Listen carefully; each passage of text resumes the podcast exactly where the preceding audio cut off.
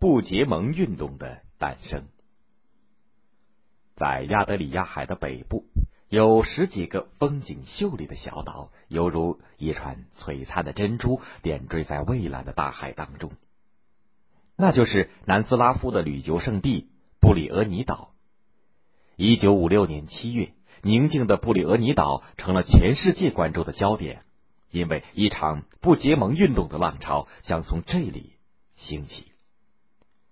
众所周知，北约和华约两大军事集团的建立，加剧了国际紧张局势，也威胁着二战以后新独立国家的安全。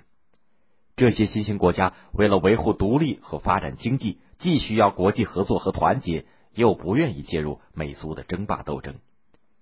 在这种情况下，他们采取不与任何大国结盟的外交政策，希望在两极格局当中保持和平中立的地位，把命运掌握在自己手中。万隆会议以后，民族解放运动蓬勃高涨，奉行独立自主、和平中立的不结盟政策的新兴国家日益增多。因此，一些有声望的民族独立运动的领袖萌发了建立不结盟国家组织的想法。一九五六年七月十八日到十九日，南斯拉夫总统铁托、埃及总统纳赛尔和印度总理尼赫鲁在布里俄尼岛的一幢别墅里举行了一次具有历史意义的会谈，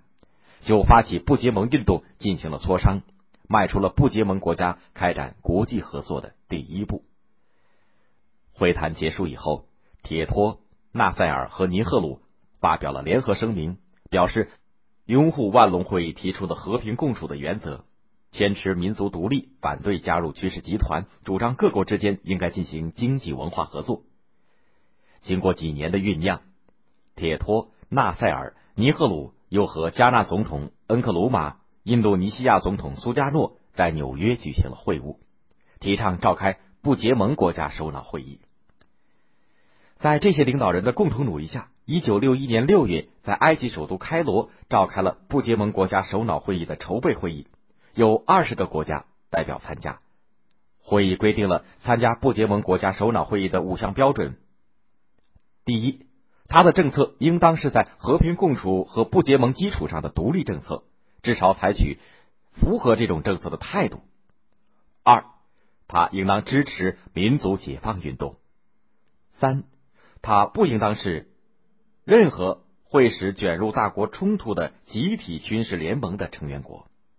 四，他不应当是同某个大国缔结双边联盟的参加国。五，他的国家领土不应当有在他同意下建立的外国军事基地。一九六一年九月一号，第一届不结盟国家元首和政府首脑会议在南斯拉夫首都贝尔格莱德。隆重开幕，出席会议的有二十五个国家，其中十五个国家出席过万隆会议。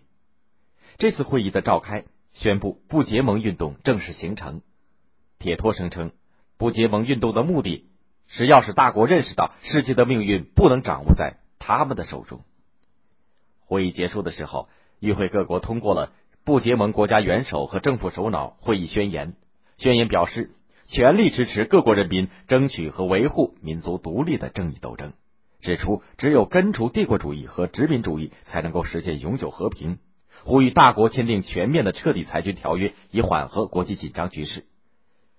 宣言反对把世界分成集团，主张用和平共处代替冷战政策，认为不结盟国家应该参与有关世界和平和安全的国际问题的解决。宣言还强调，要消除发达国家和发展中国家之间不断扩大的鸿沟，加强各国之间的经济合作。不结盟运动的组织形式和北约、华约不同，没有总部，也没有成文的规章。除每三年一次的首脑会议、外长会议以外，还设有不结盟部长级委员会、不结盟国家协调局、不结盟国家通讯社联盟等机构。不结盟运动得到了亚非拉国家的积极响应，规模不断的扩大。到了一九九七年，不结盟运动的成员国已经发展到一百一十三个，包括了世界上三分之二的国家和五分之二的人口。中国在一九九二年正式成为不结盟运动的观察员国。不结盟运动的兴起，标志着一支独立的政治力量，也就是第三世界的崛起。它改变了以超级大国为中心的国际关系的格局，提高了发展中国家的政治地位和经济地位，维护了世界的和平与稳定。